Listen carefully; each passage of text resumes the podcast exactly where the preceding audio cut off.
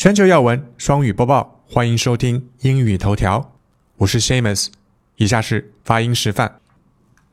慢速：SpaceX's Starman still seated in his Tesla Roadster just past Mars.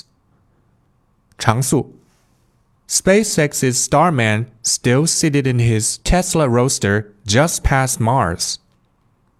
慢速 It's hard to believe that it's already been nearly nine months since SpaceX launched its Falcon Heavy rocket.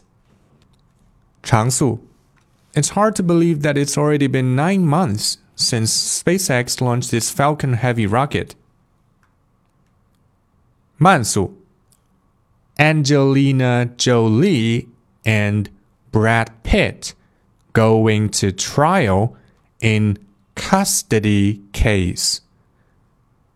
常速 Angelina Jolie and Brad Pitt going to trial in custody case.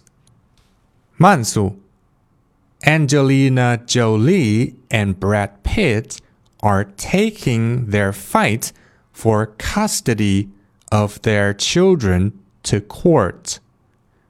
A trial is set to begin on December 4.